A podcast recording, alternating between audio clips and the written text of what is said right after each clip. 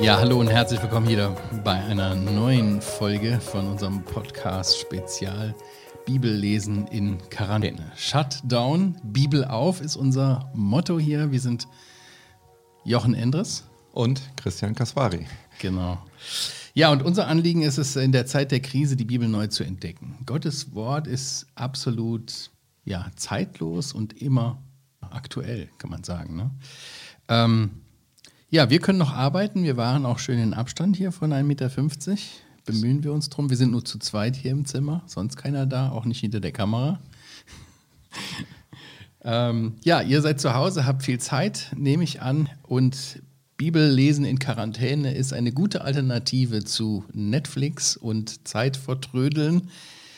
Deswegen schnapp dir deine Bibel, und fang an darin zu lesen. Wir sind im Markus-Evangelium und würden dich gerne mitnehmen auf die Reise. Wir haben in unserer letzten Folge, das ist ja schon die vierte jetzt, in unserer letzten Folge haben wir gar nicht so viel über den Vers 8 äh, geredet. Vielleicht holen wir das noch kurz nach. Also wir sind im Markus-Evangelium Kapitel 1, Vers 8. Da sagt der Johannes, ich habe euch mit Wasser getauft. Er, und damit weist er auf Jesus Christus hin, wird euch mit Heiligem Geist taufen. Da gibt es einen, einen Unterschied. Was meint er damit, haben wir uns gefragt. Klar, er hat mit Wasser getauft, er hat die Leute ja zum Jordan eingeladen, die kamen alle in die Wüste, ließen sich taufen und bekannten ihre Sünden dabei. Das war eine Art der Vorbereitung auf diesen Messias. Ähm, aber Jesus wird mit Heiligem Geist taufen. Hm. Was kann das bedeuten? Ja, hier schlecht zu erklären, nicht wahr? Das ist ja auch eine Voraussage, das wird passieren. Okay. Aber ihr denkt bestimmt jetzt auch zu Hause an solche Stellen. Was hat Jesus denn gesagt, als er von dieser Erde ging? Was würde er denn dann als nächstes machen? Johannes 14, 26, Johannes 15, 26. Da kündigt er das an, dass er den Heiligen Geist senden würde, nicht wahr? Und diese einmalige Situation wird uns dann, ja, wir nennen das Pfingsten, ne? Apostelgeschichte 2, äh, wird uns das geschildert, wie der Tau, äh, die, der Heilige Geist wirklich von oben auf sie herunterkam, ja, wie so eine Taufe. Und das wäre das Große, was Jesus tun würde im Unterschied zu Johannes. Wir sind ja immer noch dabei, wie viel größer Jesus als Johannes ist. Und er sagt, ich kann euch mit Wasser taufen. Ihr könnt damit ausdrücken, dass ihr Buße getan habt. Aber er wird euch Heiligen Geist geben. Und übrigens, Heiliger Geist ist ein Stichwort für das Markus-Evangelium, weil das ist die Erklärung, wie man kraftvoll dient. Ja? Wir, brauchen den Heiligen Geist und den gibt es seit Pfingsten, seit der Geistesstoffe von Pfingsten. Ja, und das ist auch äh, etwas, was Gott geben kann, weil es eben der Geist Gottes ist. Ne? Das ist nicht, was wir uns selber irgendwie machen können, erarbeiten können, bestellen können. Gott muss das wirken. Es muss Gott selber sein, nicht wahr? Der ja. den Geist, der mit Geist tauft. Das könnten wir nicht machen, nicht wahr? Das wird ganz eindeutig in den Stellen, die ich eben zitierte, gesagt. Und auch hier ist ja die Rede davon, dass er der Herr ist, haben wir ganz am Anfang gelesen. Er ist der Sohn Gottes. Gott, der Sohn, wird den Heiligen Geist senden. Und Gott, der Vater, wird den Heiligen Geist senden. Du hast schon aufgeschlagen jetzt Johannes 14? Ja. Nee, ja. ich habe aufgeschlagen Hesekiel 36, ah, weil mich ja. das daran erinnert. Er sagte nämlich in Vers 25, also im Alten Testament, der Prophet Hesekiel, Kapitel 36, Vers 25, da heißt es, äh, und ich werde reines Wasser auf euch sprengen und ihr werdet rein sein von all euren Unreinheiten und von all euren Götzen werde ich euch reinigen. Und ich werde euch ein neues Herz geben und einen neuen Geist in euer Inneres geben. Und ich werde das steinerne Herz aus eurem Fleisch wegnehmen und euch ein fleischernes Herz geben. Und ich werde meinen Geist in euer Inneres geben und ich werde machen, dass ihr in meinen Ordnungen lebt und meine Rechtsbestimmungen bewahrt und tut. Und da sehen wir ganz klar, Gott ist der Handelnde. Ja? Mein Herz ist hart, sein steinernes Herz.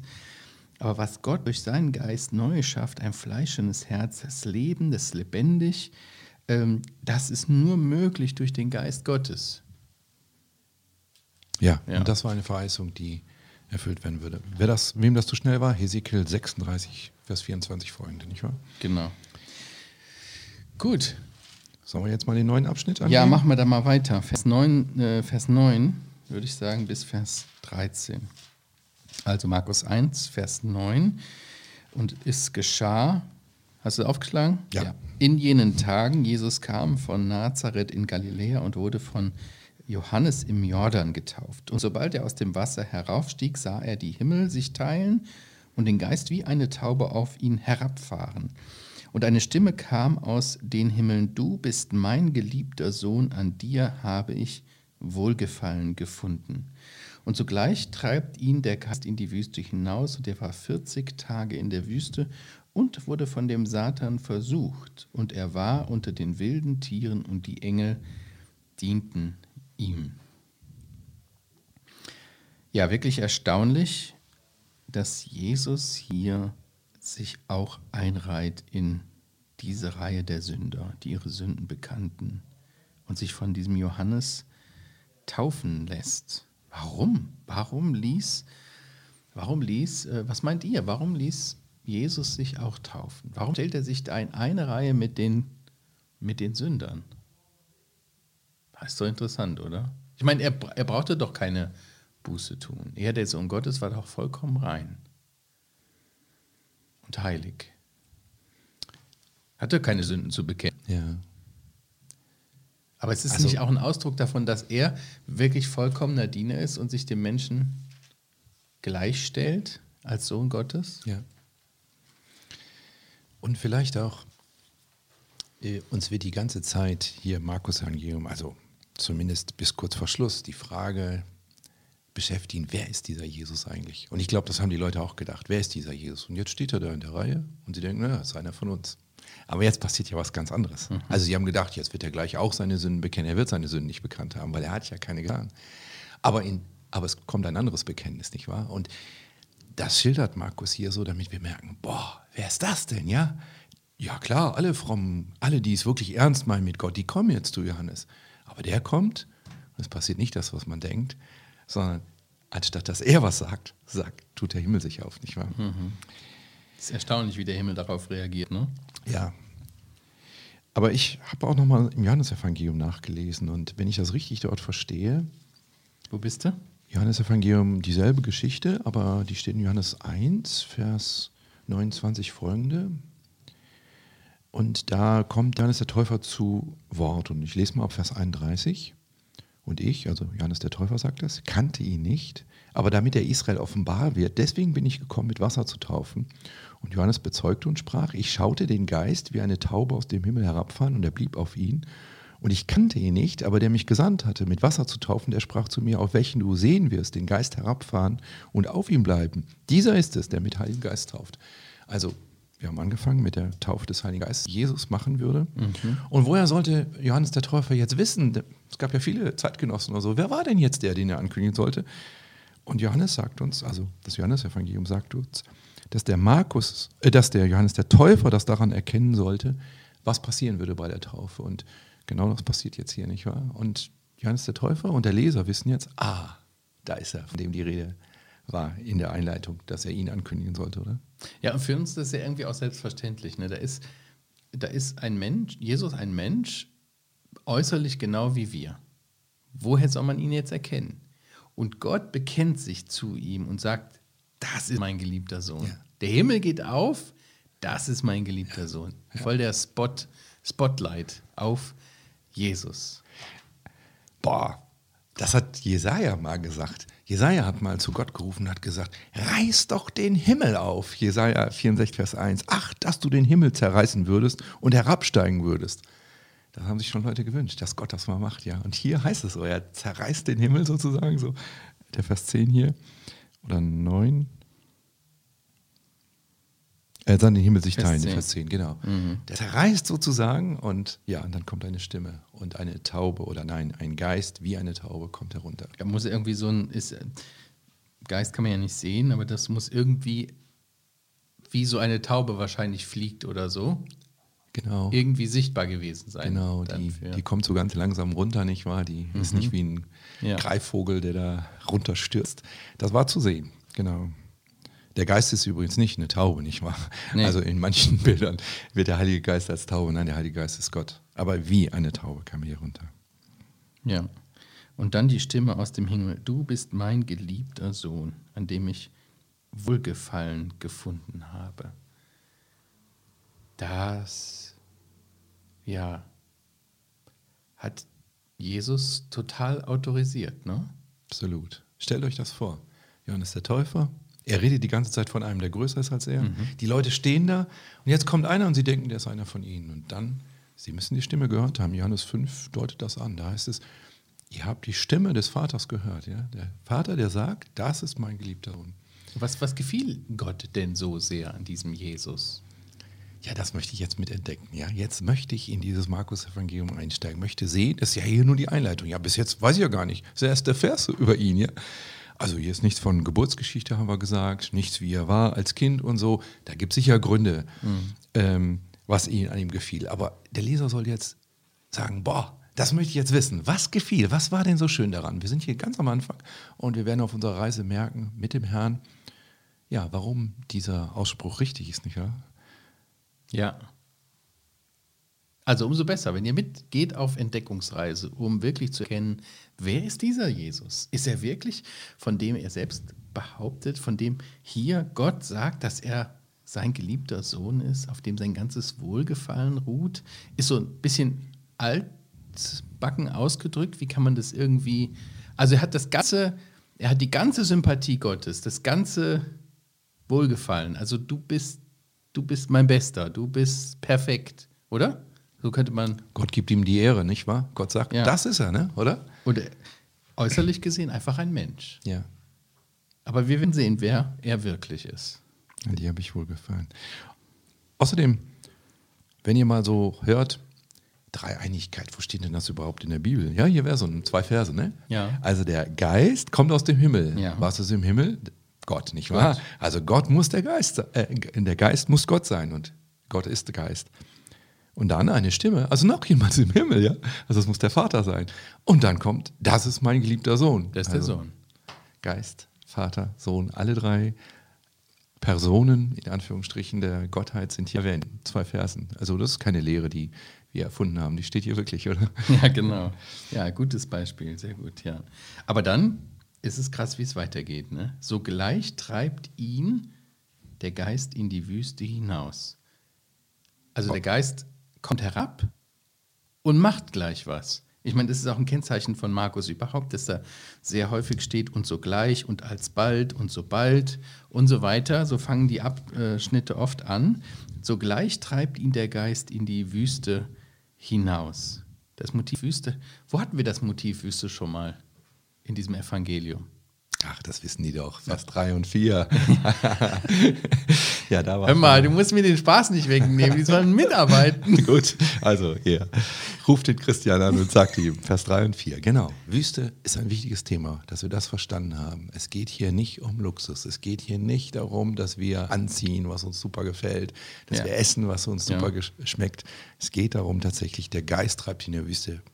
Was Gottes Geist machen will, ist da zu sagen, Diener Gottes, du musst in die Wüste gehen. Das ist irgendwie Programm, oder? Ja.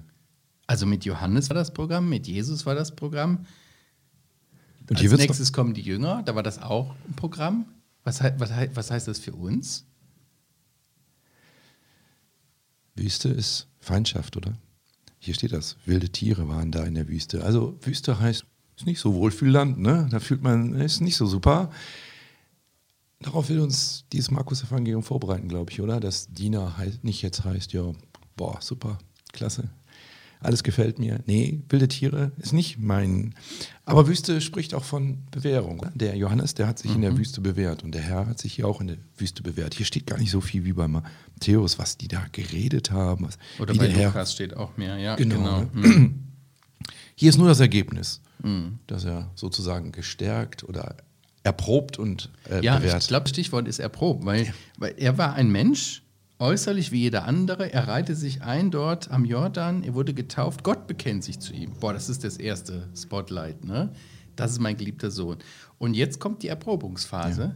und es muss deutlich werden, Jesus ist nicht einfach ein Mensch. Er ist wahrhaftig Gottes Sohn wie er in dieser Versuchung, das liest man in anderen Evangelien, hast du gerade schon gesagt, Matthäus oder Lukas, liest man das viel ausführlicher, was da passiert.